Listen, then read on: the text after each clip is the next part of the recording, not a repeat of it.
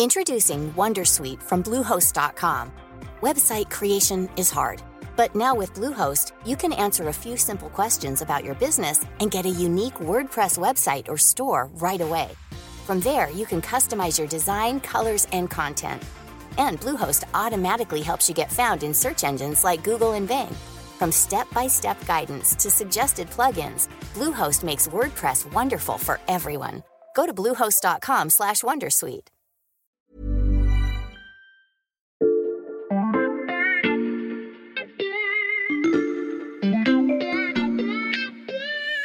Salut, c'est Xavier Yvon. Nous sommes le mardi 20 juin 2023. Bienvenue dans La Loupe, le podcast quotidien de l'Express.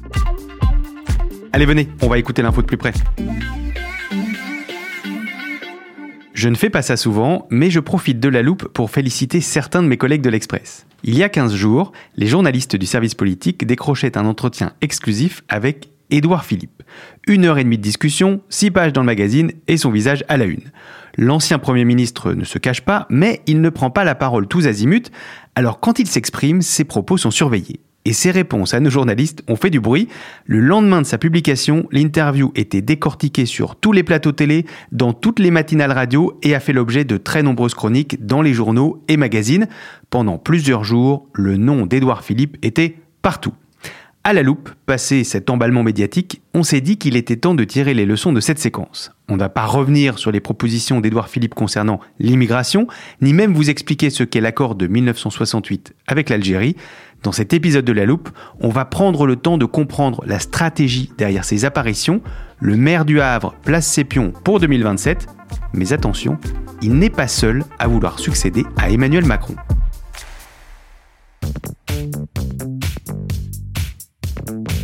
Et j'accueille donc en studio deux membres du service politique, Éric Mandonnet et Erwan Brucker. Salut à tous les deux. Salut Xavier. Xavier. Édouard Philippe a donc quitté son poste de Premier ministre en juillet 2020. Ça, vous nous l'avez rappelé dans l'épisode qu'on a fait ensemble il y a quelques semaines. Mais depuis ce départ de Matignon, il n'a pas disparu. Effectivement, tu es très observateur, euh, Xavier. Il n'est plus à Matignon. Et c'est toute la difficulté pour un ancien Premier ministre être euh, et avoir été et encore plus difficile pour Édouard Philippe. Il est à la tête d'un parti, Horizon. Mhm. Il a choisi de faire sa propre bande, mais maintenant euh, il a un petit groupe de députés à l'Assemblée nationale. Son défi est tout autre, exister politiquement, se construire comme candidat à l'élection présidentielle. Et donc, il a lancé Horizon le 9 octobre 2021, il y a à peu près un an et demi. Euh, J'emprunte juste un instant à Eric euh, la Bible du service politique, où l'on trouve plein d'archives euh, de la vie politique, Mhm. justement, et je vais te sortir un extrait de cette présentation. Pourquoi Horizon? Parce qu'il faut, pour faire bien, voir loin.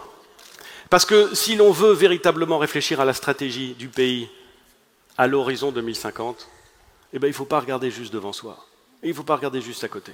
Il faut forcément voir loin. Mais alors, quel est le positionnement d'Horizon?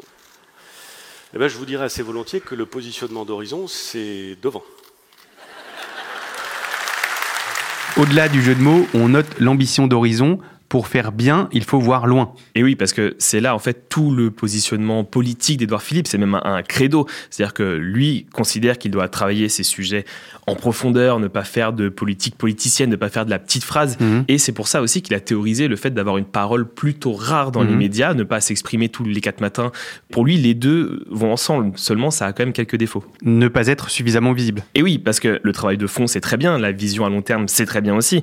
Mais chez certaines de ses troupes, ça a pu créer une forme de frustration. Certains lui ont dit, OK, voir loin très bien, mais on va pas se faire oublier en ce moment. Hmm. Et euh, certains même de ses députés euh, lui ont dit, écoute, euh, il y a quand même des gens qui ont des inquiétudes, qui ont des doutes aujourd'hui euh, sur l'immigration, sur le social, sur tout un tas de questions euh, socio-économiques. Tu dois aussi répondre aux doutes des gens maintenant. Et Édouard Philippe est sensible à ces débats internes sur sa stratégie? Reconnaissons-le, Philippe écoute généralement les conseils d'une seule personne, c'est Mhm. Édouard, et réciproquement. Euh, le problème, c'est qu'il est chef de parti. Et qui dit chef de parti dit certes chef, et le parti, il faut quand même le manager. Et quand on parle à ses compagnons de route qui sont là depuis longtemps, qui étaient même avec lui à Matignon, ils le disent. Qui connaît Édouard Philippe, c'est qu'il faut quand même se lever assez tôt pour euh, lui faire changer de stratégie. Donc forcément, à Horizon, si tu veux, on est assez soulagé euh, de cette interview dans l'Express sur l'immigration, puisque mhm. beaucoup le poussaient à sortir même plus tôt euh, sur ce sujet-là. Et on lui reprochait de presque de ne pas avoir émis suffisamment d'idées, de propositions fortes dans le débat public depuis son départ de Matignon et encore plus depuis la réélection d'Emmanuel Macron. Mhm. Donc voilà, ces troupes sont très contentes d'avoir vu cette interview dans l'Express. Pourtant, Édouard Philippe n'est pas resté totalement muet depuis son départ de Matignon. Non, il n'est pas resté muet. Et puis, il y a évidemment un sujet qui a surgi, qui n'était pas dans son calendrier personnel ou politique, c'est celui de l'alopécie. Mhm. Il s'exprime sur sa maladie par des photos. On l'a vu en train de faire des pompes dans le poing. Il reçoit BFM dans son bureau du Havre pour rassurer. Je suis euh, atteint de ce qu'on appelle l'alopécie. J'aurais aimé, une fois que j'ai constaté que ça arrivait, euh, j'aurais peut-être espéré même que ça ne soit pas un sujet. Ça n'est ni douloureux, ni dangereux, ni contagieux, ni grave. Euh, ça m'empêche pas d'être extrêmement ambitieux pour mon pays. Mais on peut dire que s'il y a un sujet qu'il n'aime pas aborder, c'est celui-là. Mhm. Édouard Philippe joue de son physique. Jusqu'à présent, le physique d'Édouard Philippe était une partie de l'équation politique d'Édouard Philippe. Parler de la maladie, c'est d'autant plus difficile que d'une certaine manière, comme le disent certains de ses proches dans son cercle plus intime, tant que son physique ne s'est pas stabilisé, il est très difficile, à titre personnel et donc à titre politique, de l'intégrer comme une donnée mais il le fait. Il le fait, si je puis dire, à son corps défendant. Et cette stratégie de prise de parole mesurée, ça porte ses fruits? On nous a bien fait remarquer dans son équipe tout de même qu'il était toujours à la première place des personnalités euh, politiques préférées euh, des Français encore plus depuis qu'il fait des petits pas de côté mmh.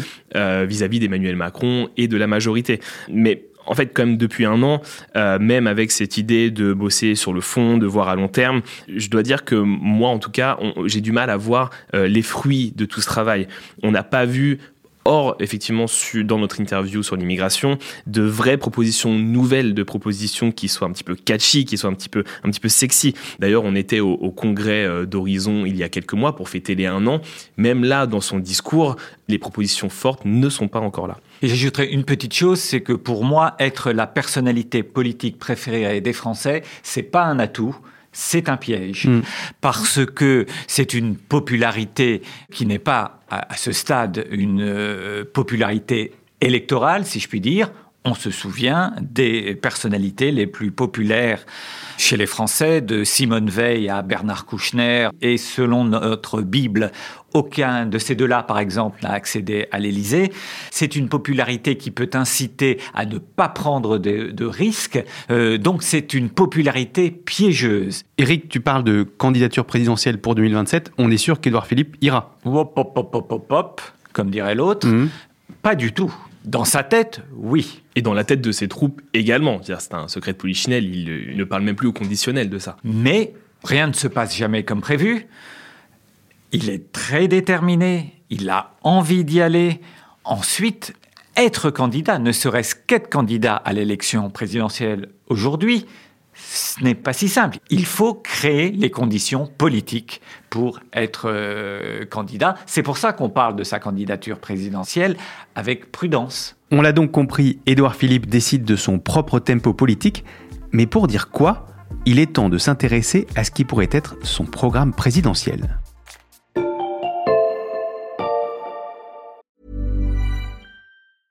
Introducing Wondersuite from Bluehost.com.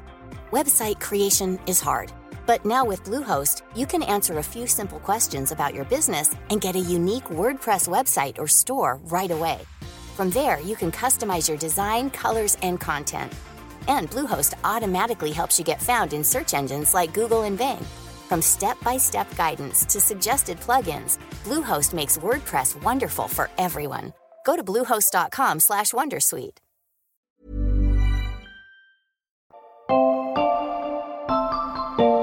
Erwan, Eric, il y a un sujet qu'on n'a pas encore abordé, c'est celui de la relation aujourd'hui entre Édouard Philippe et Emmanuel Macron. Oui, c'est pas une relation simple. Après Matignon, il y a une période de très franche crispation, de très forte tension comme un couple qui avait euh, éclaté. Et on sait qu'un couple qui divorce, la suite peut être euh, assez houleuse. Ensuite, on a plutôt une période de calme plat. Maintenant, les relations sont généralement inexistantes. Le Figaro l'a dit il y a huit jours, le lundi 12 juin, si je ne me trompe pas, les deux hommes ont déjeuné ensemble. Emmanuel Macron a invité à déjeuner à l'Élysée Édouard Philippe. Et globalement, euh, on ne voit pas de grosses embardées des troupes d'horizon envers la Macronie et même envers Emmanuel Macron lui-même. Il joue plutôt le jeu en ce moment d'une majorité unie et un petit peu de bon élève. Cela dit, euh, ils savent aussi, et Édouard Philippe le premier, qu'il faudra prendre ses distances obligatoirement avec Emmanuel Macron d'ici 2027. Pourquoi? Pour ne pas être vu comme un héritier? Ah, exactement. En tout cas, euh, ce que disent beaucoup et de ses députés et de ses proches, c'est qu'en en 2027, les Français ne voudront pas élire un clone d'Emmanuel Macron. Ils voudront du changement, que ce soit et dans les propositions et dans le style. Hmm. Donc, ils le disent clairement, à un moment donné, on devra euh, s'affranchir de la Macronie, s'affranchir d'Emmanuel Macron. Mais là aussi, c'est une stratégie qui divise un petit peu en deux horizons. Ok, alors que dit le premier camp? Bah, il y a un camp plutôt très majoritaire, je dirais, euh, qui observe avec pragmatisme qu'il euh, ne faut pas faire de la distanciation à gros traits, parce que ce n'est pas le meilleur calcul euh, politique.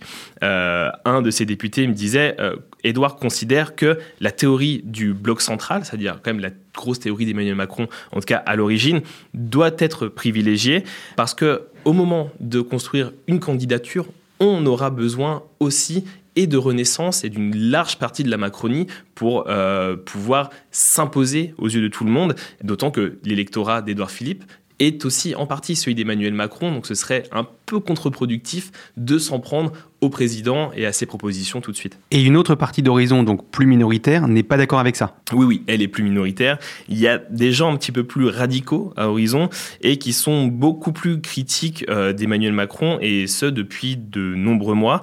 Euh, eux considèrent qu'il fallait se décrocher de la majorité dès juin dernier, dès euh, l'après-législative, pour construire une sorte de groupe pivot à l'Assemblée qui dirait au président, nous on est libre, on est autonome, on peut voter des textes, euh, mais voilà, il faudra aussi euh, nous renvoyer l'ascenseur de temps en temps. Mais on n'est pas formellement dans la majorité. Mais euh, Edouard Philippe a quand même mis cette idée de côté assez vite, considérant qu'il fallait quand même montrer patte blanche et être dans cette majorité élargie. Hmm. Mais l'existence même de, ce débat au sein de, de, la Philippie agace la Macronie.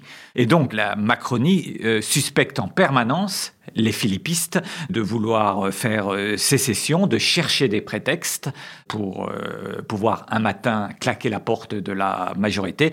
Et évidemment, cela tend un peu euh, les choses au sein de cette majorité. Cette prise de distance avec la Macronie, est-ce qu'elle se voit aussi dans la manière dont Édouard Philippe parle des thèmes qui sont importants pour lui? Très vite, en fait, Édouard Philippe, je crois même le premier jour où il est arrivé à Matignon en 2017, dit tout de suite, moi je suis un homme de droite. Hmm. Par exemple, sur la bonne gestion des finances publiques, sur la dette, qui sont plutôt des marqueurs de droite sur l'économie et qui parlent beaucoup à l'électorat euh, de droite d'ailleurs. Hmm. Et euh, sur les retraites, parler de 65, 66, 67 ans, euh, pareil, ça, on sait très bien que on parle à un électorat bien particulier. Et ce positionnement, vous l'avez perçu lors de votre entretien avec lui? Absolument. D'abord, il ne faut jamais oublier que Édouard Philippe n'est absolument pas construit comme Emmanuel Macron.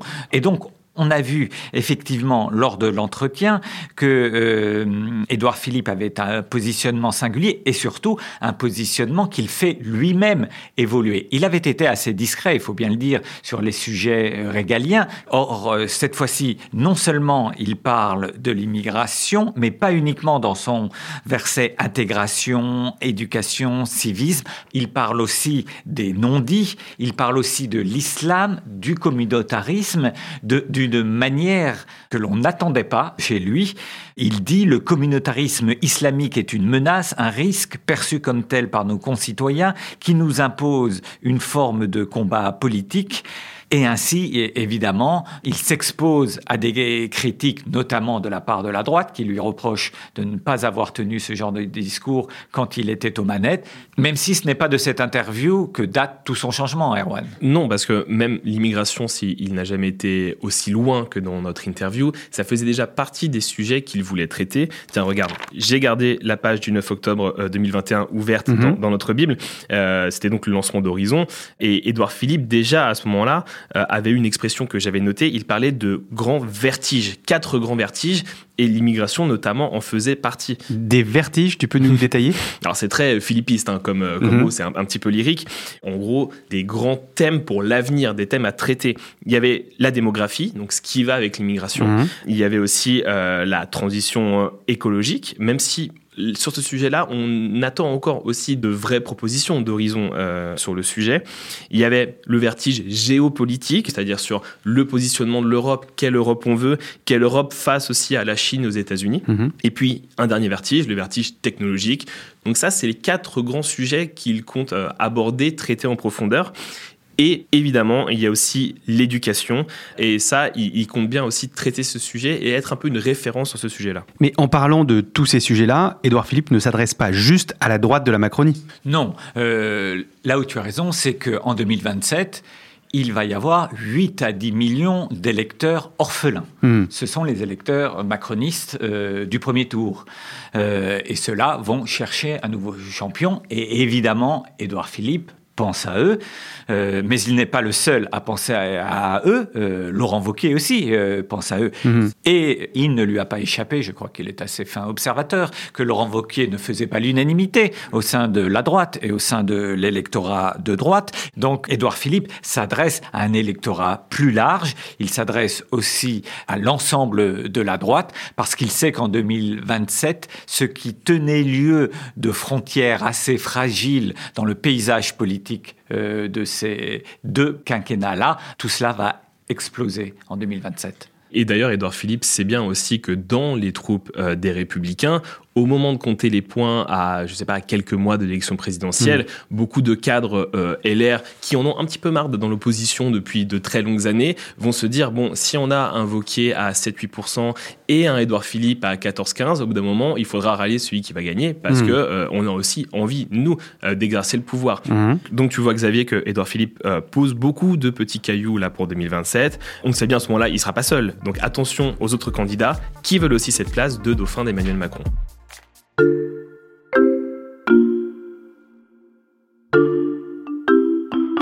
Castex place ses pions. Il tente de se positionner peut-être pour la succession d'Emmanuel Macron, mais là c'est un autre sujet sur lequel il faudra peut-être t'adresser au service politique. Dans un épisode sur les transformations à la RATP, Béatrice Mathieu du service économie de l'Express nous avait déjà donné le nom d'un de ceux qui voudraient succéder à Emmanuel Macron, et donc l'un de ceux dont Édouard Philippe devra se méfier pour 2027, Jean Castex. Oui, et on voit bien que le jeu de Jean Castex est assez singulier. Euh, sans, sans rien dire, lui aussi est en train de sculpter un style très différent hmm. d'Emmanuel Macron. Évidemment, euh, Jean Castex, spontanément, il n'incarne pas tout à fait la Startup Nation, mais plutôt le terroir. Il a une manière de s'adresser aux gens, euh, il est dans l'empathie et dans la proximité dont on peut dire que ce ne sont pas les qualités première euh, d'Emmanuel Macron. On a vu euh, au Salon de l'Agriculture, il y a déjà euh, plusieurs mois, un Jean Castex totalement dans son élément. Donc forcément, il est en train de, construire cette petite image d'un style ambiance Troisième République proche des agriculteurs très différent du DRH californien qui passe ses journées à Vivatech. Mais est-ce que c'est une candidature crédible? À ce stade, euh, toute candidature est à la fois prématurée et crédible. Prématurée, donc fragile, c'est mhm. ça ce que je veux dire, mais crédible avec quand même pour euh, Jean Castex des handicaps par rapport à Édouard Philippe. Ce n'est pas tout à fait un hasard si Édouard Philippe a créé sa propre machine, sa propre écurie pour euh, partir à l'assaut de l'Élysée. Jean Castex, il n'a pas cette machine. Pour le moment, lui, il essaye de résoudre les problèmes de vie quotidienne des franciliens à la tête de la RATP. Bon, Incontestablement, Jean Castex n'est pas insensible à l'accueil qu'il reçoit parfois dans la rue, cette popularité sympathique qu'il engendre, mais euh, il n'est pas encore euh, tout à fait euh, élu. Malgré tout, est-ce que Jean Castex a des atouts? Il a été l'un des premiers ministres connaissant le mieux l'État, sans avoir le langage du technocrate. Il est mieux perçu par la Macronie qu'Édouard Philippe, et certains macronistes historiques euh, se sont pincés en entendant Emmanuel Macron euh, discourir au moment où il lui remettait la Légion d'honneur et ils se sont dit mais si Emmanuel Macron avait choisi son successeur et si c'était lui parce que le, le, président multipliait les propos laudateurs vis-à-vis de Jean Castex? Et quand on lui parle de 2027, que répond celui qui est pour l'instant à la tête de la RATP bah, Il dit plutôt qu'il a la tête dans le guidon, bien qu'il n'y ait pas de guidon dans le métro, mais il ne dit jamais non, il dit c'est trop tôt. Mhm. C'est une course de chevaux. Ceux qui partent les premiers passent rarement la haie d'honneur, mais euh, il rêve d'être le candidat de synthèse de LR et de la Macronie. Mais j'ai dit, il rêve. On note donc Jean Castex sur la liste des potentiels successeurs d'Emmanuel Macron. J'imagine que dans cette liste de ceux qui se rêvent à l'Élysée et rassembleurs de la droite et de la majorité, il y a des ministres. Bah, décidément, rien ne t'échappe. Et évidemment, on peut citer les, ministres venus de la droite, euh, Gérald Darmanin, Bruno Le Maire. Donc euh, forcément, euh, il y a des concurrents. Ils sont en poste. Ils sont donc dans les médias plus spontanément tous les jours. Ils sont capables en plus d'aller vraiment au-delà de leur propre portefeuille. C'est-à-dire que Bruno Le Maire, Darmanin ou Gabriel Attal sont capables de parler de tout, absolument de tout. C'est des vrais politiques pour le coup. Et eux profitent de cette position-là euh, à fond. Bruno Le Maire mise par exemple sur sa longévité euh, à Bercy pour construire un personnage qui parle à la fois à la Macronie et à la droite. Gérald Darmanin, évidemment, un style très différent de celui de Bruno Le Maire. Il, il parle à un électorat euh, plus populaire et il est sur un sujet euh, qui est à la fois un sujet dont les gens se préoccupent beaucoup. Ça, ce sont les gens du, du gouvernement, mais je sais que Erwan tient absolument à parler de quelqu'un qui n'est pas au gouvernement. je dirais pas ça, Eric, mais en tout cas, ce qui est sûr, c'est qu'on peut aussi ajouter un autre personnage qui devient de plus en plus connu quand même au fil des mois, euh, c'est Yael Braun-Pivet. La présidente de l'Assemblée nationale se prépare aussi pour 2027. Et oui, parce qu'on parlait des orphelins de la Macronie, il y aura des orphelins plutôt au centre droit, mais il y aura aussi des orphelins plutôt au centre gauche. Hmm. Et, et Yael Braun-Pivet, depuis qu'elle a été élue à la présidence de l'Assemblée nationale, est aussi en train de construire son propre personnage politique, même si euh, effectivement Emmanuel Macron et la Macronie historique lui en veulent en ce moment de construire un personnage qui au-dessus de la mêlée, qui est très impartial. On lui reproche même de traiter un peu trop les oppositions plutôt que son propre camp. Mais Yael Braun-Pivet est véritablement en train euh, de construire par sa fonction institutionnelle un costume de candidat putatif qui serait une femme d'État. Elle est quand même le quatrième personnage de l'État, euh, donc elle considère qu'elle aura un rôle à jouer dans quatre ans. C'est pas qu'on se marre franchement, mais les choses sérieuses, il faut bien le dire, mhm. elles vont commencer mi-2024. Il y a les Jeux olympiques, mais il y a aussi les élections européennes qui vont d'une part cristalliser un rapport de force et puis surtout marquer une vraie césure dans la présidence Macron. Dès que, les élections européennes seront passées, chacun oubliera Emmanuel Macron, le rangera sur l'armoire de mhm. l'histoire, chacun ne pensera plus qu'à lui. Emmanuel Macron aura beaucoup de mal à garder une autorité et chacun ne pensera qu'à son nombril. Et à ce jour, aucune règle n'a été définie pour choisir le plus beau nombril. Les manœuvres sont déjà en cours donc pour 2027. On surveillera tout ça et tous ces nombrils avec vous et tout le service politique évidemment. Merci à tous les deux. Salut Xavier. Merci. Éric Mandonnet et Erwan Brucker, journalistes au service politique de l'Express. Pour retrouver toutes leurs interviews ainsi que leurs analyses, rendez-vous sur l'express.fr. C'est là, chers auditeurs, que vous pouvez prendre un abonnement pour ne rater aucun de leurs articles. Je vous suggère également de vous inscrire à la newsletter 21h politique.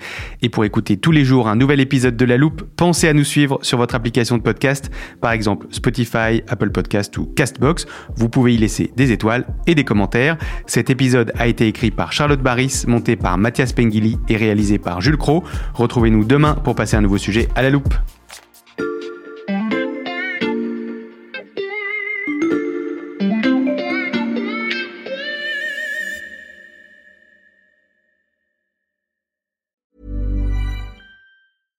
Switching to Shopify helps you sell smarter at every stage of your business. Take full control of your brand with your own custom online store. Wow, looks amazing. Find more customers with our easy to use marketing tools. Piece of cake.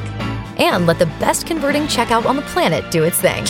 Whatever your stage, businesses that grow grow with Shopify. Switch to Shopify today for a $1 a month trial at shopify.com slash